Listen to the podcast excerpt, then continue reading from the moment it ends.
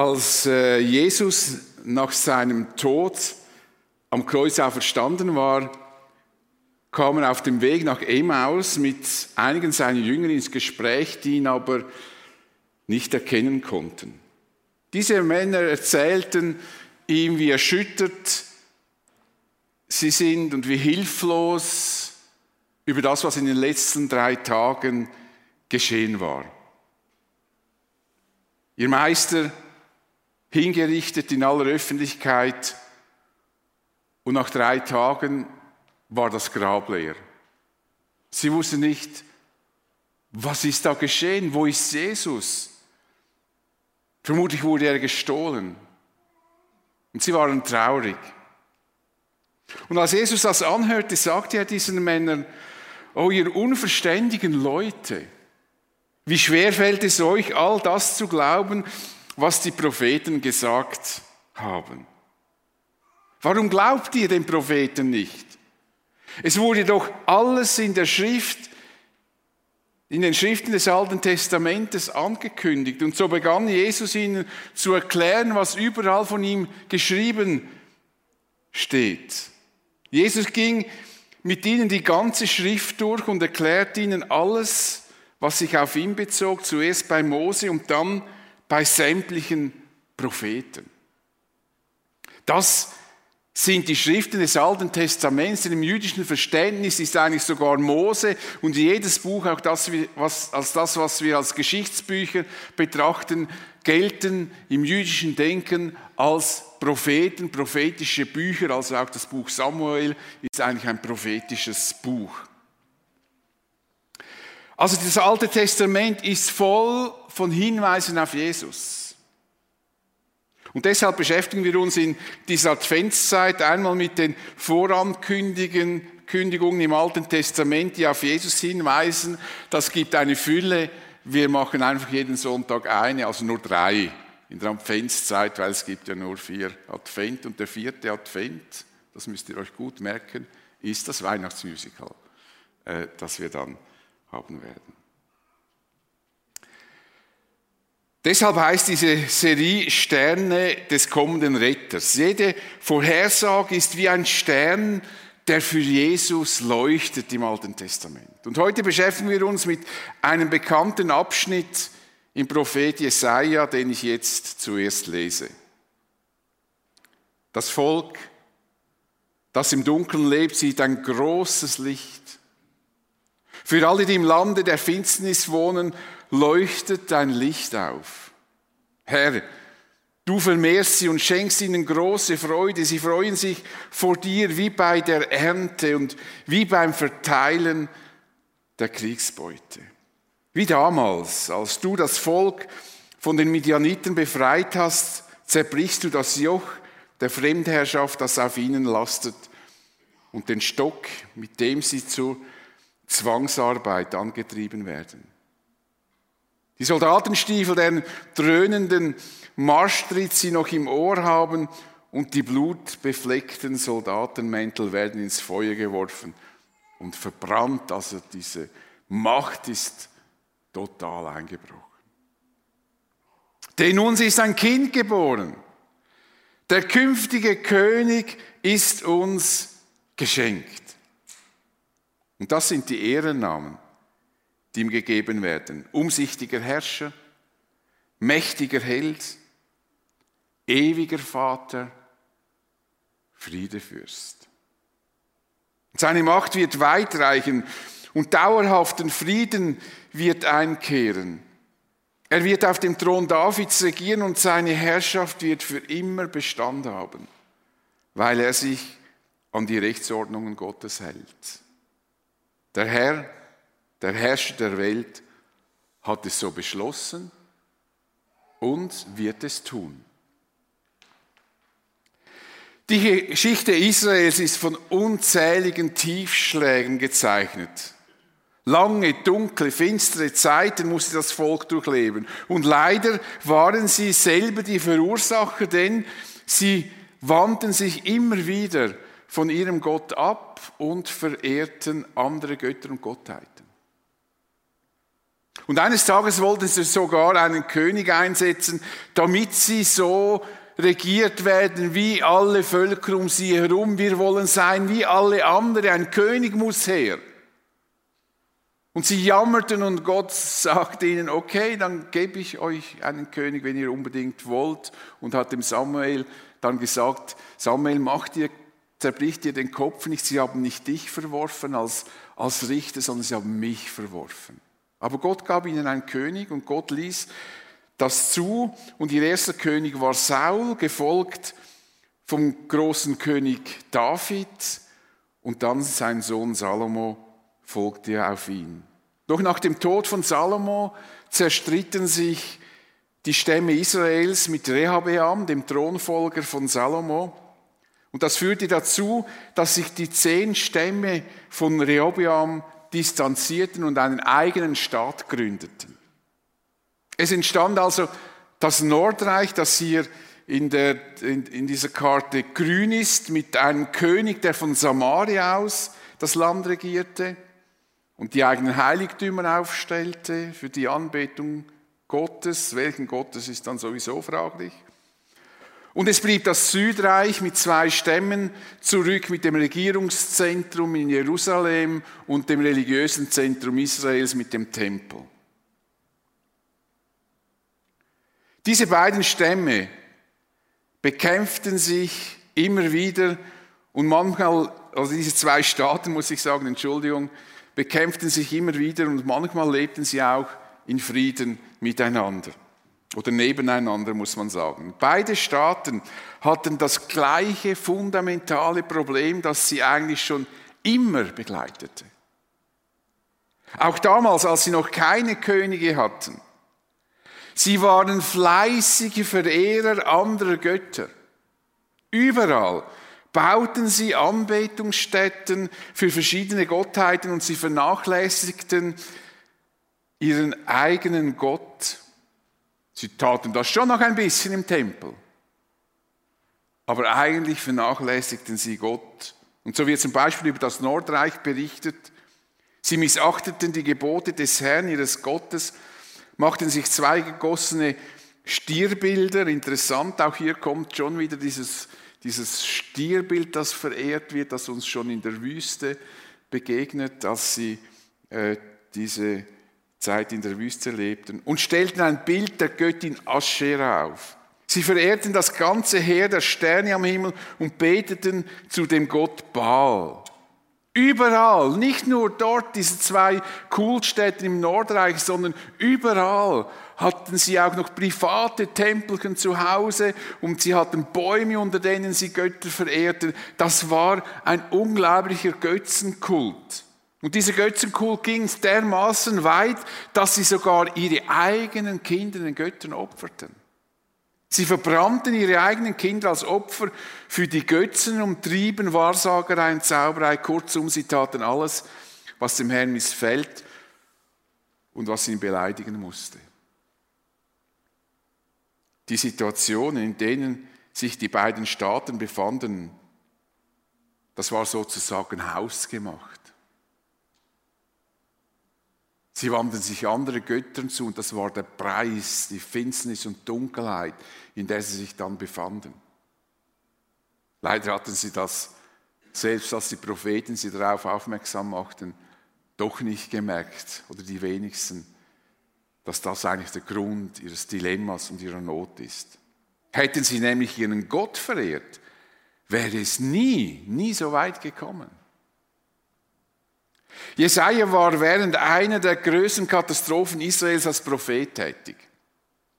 Wir sehen ihn, hier ist Jesaja, äh, hier unten, Jesaja mit Micha, die waren in derselben Zeit äh, als Propheten tätig. Er musste miterleben, wie das Nordreich, die zehn Stämme Israels vom Assyrischen Reich besiegt wurde und die Israeliten ihr Land, aus ihrem Land vertrieben und deportiert wurden und im Assyrischen Reich verteilt. Der, Ho der Höhepunkt, also quasi der, der, der, wirkliche Totschlag des Nordreichs war hier 722, wo steht die zweite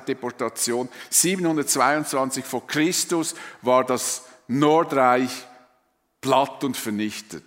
Die Israeliten waren deportiert, zerstreut in ganz Assyrien. Eine absolute Katastrophe. Ihr müsst euch mal vorstellen, wie wenn, wie wenn jetzt hier der Kanton Aargau deportiert würde. Alle Aargauer werden vertrieben und es werden andere Völker in diesen Kanton hineingeschleust. Das wäre eine Katastrophe, die würden wir nie vergessen. Nie.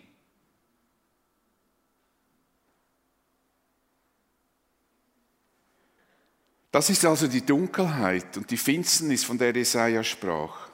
Ob er die Deportation des Nordreichs vor Augen hatte, also das aufschrieb, wissen wir nicht. Jedenfalls sprach er in eine hoffnungslose Situation hinein. Das Volk, das im Dunkeln lebt, das sieht ein großes Licht. Für alle, die im Land der Finsternis wohnen, leuchtet ein Licht auf. In dieser düsteren und hoffnungslosen Zeit gibt es noch Hoffnung. Gott wird die Geschichte mit dem Volk Israel nicht beenden, obwohl es so aussieht.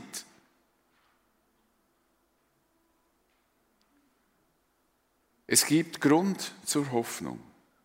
Es ist gut möglich, dass die Israeliten im Südreich, das weiterhin bestehen blieb, in Hiskia dieses Licht sahen, dem König Hiskia.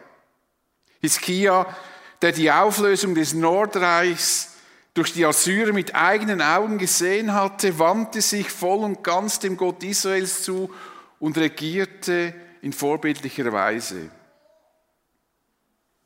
Doch das konnte nur ein, eine schattenhafte Erfüllung dieser Prophetie sein.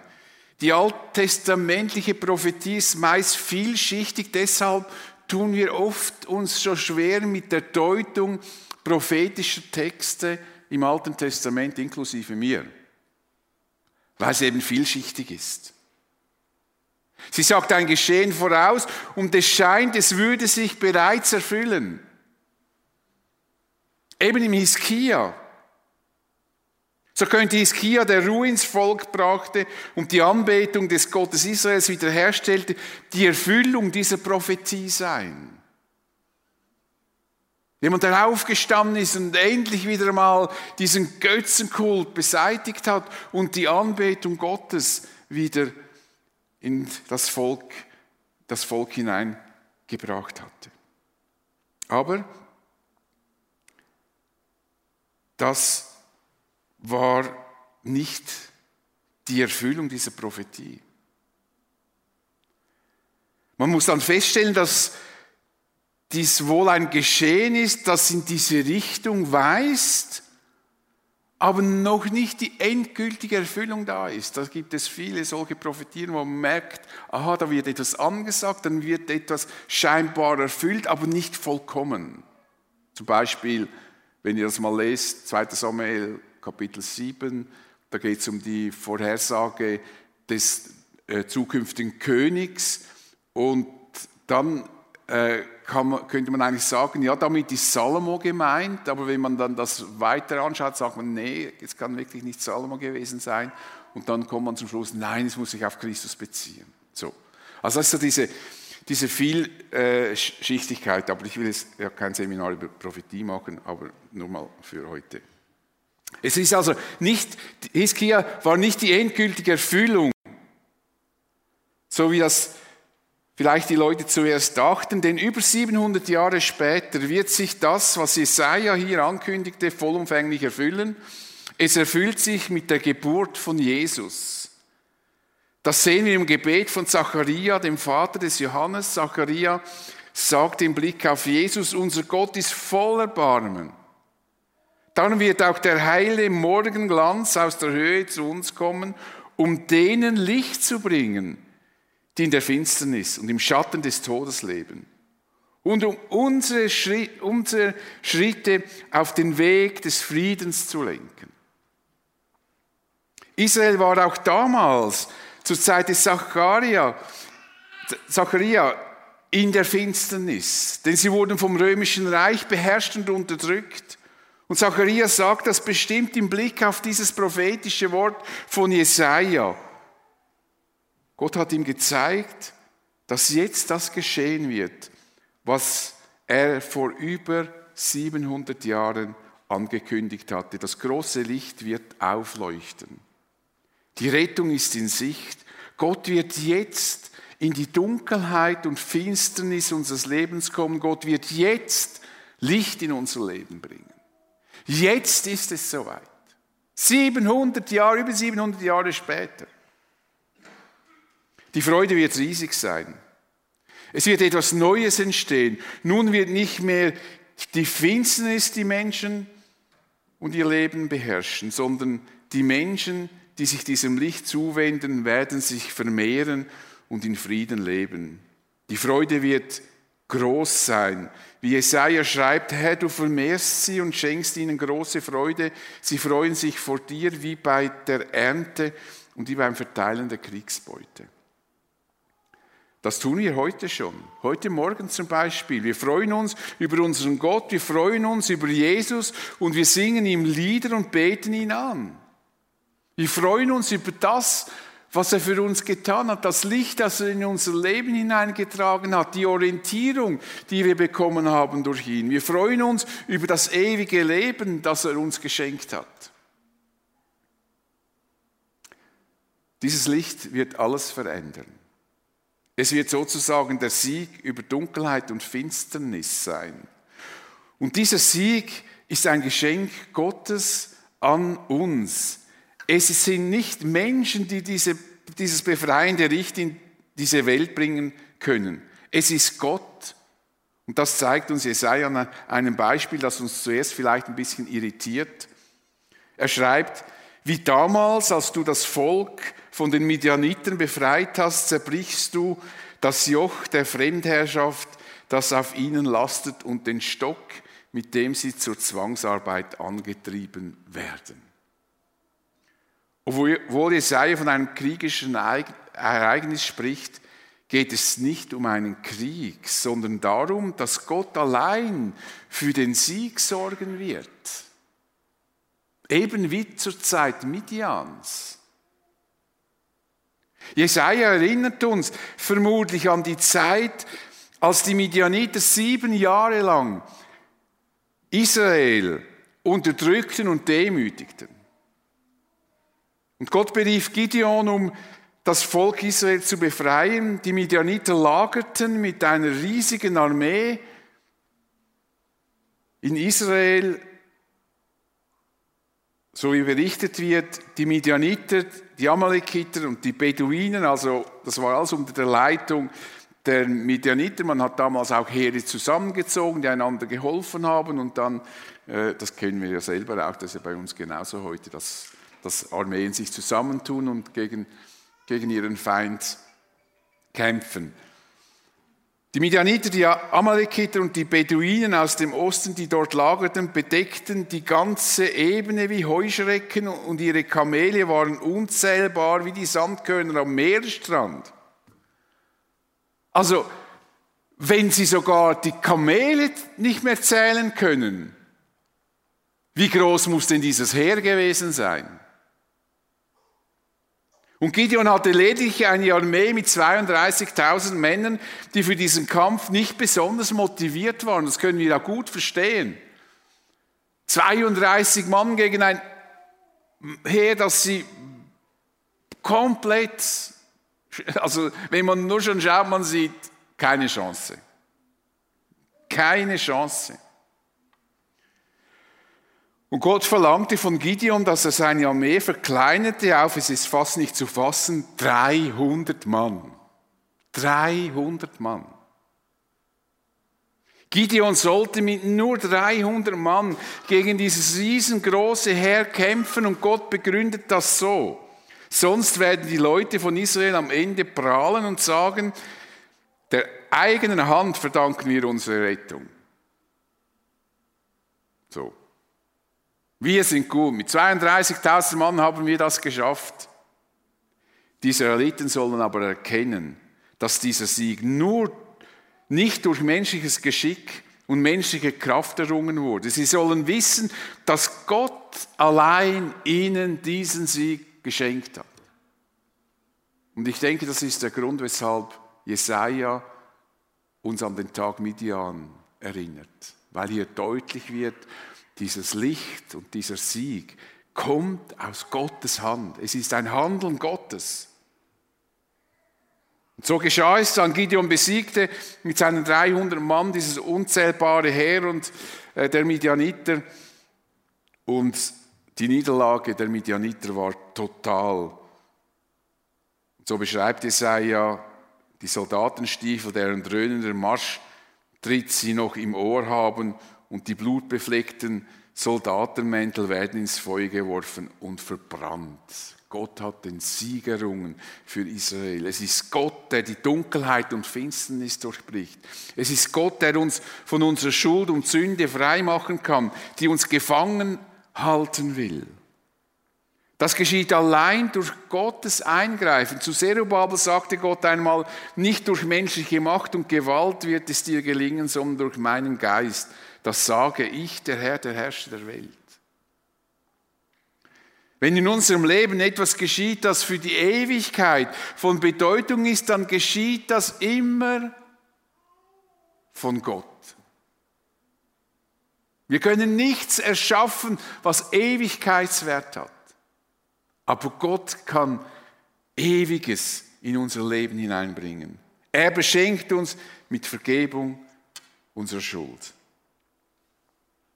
Und jetzt sagt Jesaja das, was an Weihnachten immer wieder gesagt werden muss, und wir haben es auch gesungen, nämlich wie dieses Licht konkret in die Dunkelheit und Finsternis vordringt. Denn dieses Licht ist ein Kind, denn ein Kind ist uns geboren. Der künftige König ist uns geschenkt. Es ist das Kind der Jungfrau, von der Jesaja bereits in Kapitel 7, Vers 14 gesprochen hatte. Übrigens ist im Manuskript mir leider eine falsche Zahl äh, reingerutscht. Dort steht 6, 17 und als ich es heute Morgen durchgelesen habe, habe ich gemerkt, oi, oi, oi, das ist ein Fehler, 7, 14. Nicht, dass ihr dann das sucht bei 6, 14 und denkt, er hat jetzt also wirklich was Blödes erzählt heute Morgen. Es ist der Same der Frau, von dem Gott gleich nach dem Sündenfall sprach. Es ist das Kind, das in der Krippe lag, von dem der Engel den Hirten erzählte, ihr werdet ein neugeborenes Kind finden, das liegt in Windeln gewickelt und in einer Futterkrippe. Wer nun in diese Krippe hineinschaut, der sieht den künftigen König. Und ich, ich muss schon sagen, das ist schon verwunderlich, dass Gott unsere Welt besucht und als Kind in diese Welt kommt. So verletzlich. Ein Kind, das nicht laufen kann, das man tragen muss, das man füttern muss. Gott hätte ja auch einfach Macht und Herrlichkeit erscheinen können, aber er kommt als Kind. Das finde ich sehr faszinierend. Wer in die, diese Krippe schaut, der sieht, so wie wir das im Weihnachtsmusical singen, den, der für unsere Schuld am Kreuz gestorben war.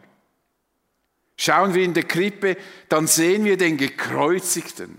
Das werden wir singen am Musical. Wir haben eine sehr gute, zentrale Botschaft in unserem Musical zu Weihnachten und wer, wer Jesus ist. Wenn wir in der Krippe schauen, sehen wir den gekreuzigten und auferstanden. Wer das nicht sehen kann, der hat nicht verstanden, um was es an Weihnachten geht. Wer nur ein Kind sieht mit lockigem Haar und schön und herzig und nicht begriffen hat, dass dieses Kind, das damals geboren war, der König ist, und der Herr aller Herren, der für unsere Schuld am Kreuz starb und auferstand, der hat nicht verstanden, um was es geht um Weihnachten. Es ist dieses Kind, das Licht in unser Leben hineinbringt. Es ist dieses Kind, das unsere Dunkelheit und Finsternis vertreibt. Ein Kind ist uns geboren. Der König ist uns geschenkt. Er wird alles vertreiben, was unser Leben zerstören will. Zacharias sieht darin Gottes unbeschreibliche Liebe. Unser Gott ist voll Liebe und Erbarmen. Er schickt uns den Retter, das Licht, das von oben kommt. Dieses einzigartige Kind wird ganz besondere Ehrennamen bekommen. Wir haben ja dieses Lied heute gesungen. Namen, die nur zu einem vollkommenen Gott passen. Namen, die seine göttliche Herkunft betonen. Umsichtiger Herrscher, mächtiger Held, ewiger Vater, Friedefürst. Und das sind nicht nur Namen, da können wir jedem können wir diesen Namen aneignen. Das sind nicht nur Namen, sondern das ist er. Er ist der Friedefürst. Er ist der ewige Vater. Er ist der umsichtige Herrscher. Er ist der mächtige Held. Ein Herrscher, der seine Macht nicht missbrauchen wird. Er wird sich für das Wohl der Menschen einsetzen. Er wird aufgrund seiner Macht das Friedensreich errichten, auf das wir Menschen so sehnsüchtig warten und schon so viele Versuche unternommen haben. Die ganze Gründung der UNO hat ja eigentlich zum Ziel, den Weltfrieden zu sichern.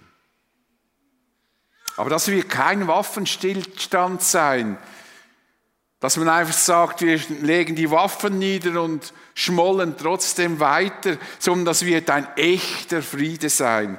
Seine Macht wird weit reichen und dauerhafter Frieden wird einkehren. Damit blickt Jesaja schon weit über die Geburt von Jesus hinaus. Er sah über den Tod und Auferstehung hinweg. Er blickte in das zukünftige Friedensreich, auf das wir heute noch warten. Es wird der Tag sein, an dem Jesus noch einmal diese Erde, auf diese Erde kommen wird, um alle, die an ihn glauben, zu sich in dieses Friedensreich zu holen. Dort werden wir mit ihm zusammen sein und er wird unser König sein. Er wird auf dem Thron Davids regieren. Und seine Herrschaft wird für immer Bestand haben, weil er sich an die Rechtsordnungen Gottes hält, sagt Jesaja. Dann wird Jesus hell leuchten, wie der Morgenstern. Er selbst sagt von sich, ich bin der Nachkomme Davids, also ich bin ein Königssohn. Der spross aus seinem Wurzelstock, ich bin der helle Morgenstern. Ich bin das Licht, das angekündigt wurde. Und Jesaja war sich sicher, dass alles geschehen wird, selbst wenn es für ihn noch in weiter Ferne lag. Die Garantie dafür ist Gott selbst, den er verspricht. Der Herr, der Herrscher der Welt hat es so beschlossen und er wird es tun. Das Volk, das in der Dunkelheit lebt, sieht ein großes Licht. Und dieses Licht ist Jesus selbst.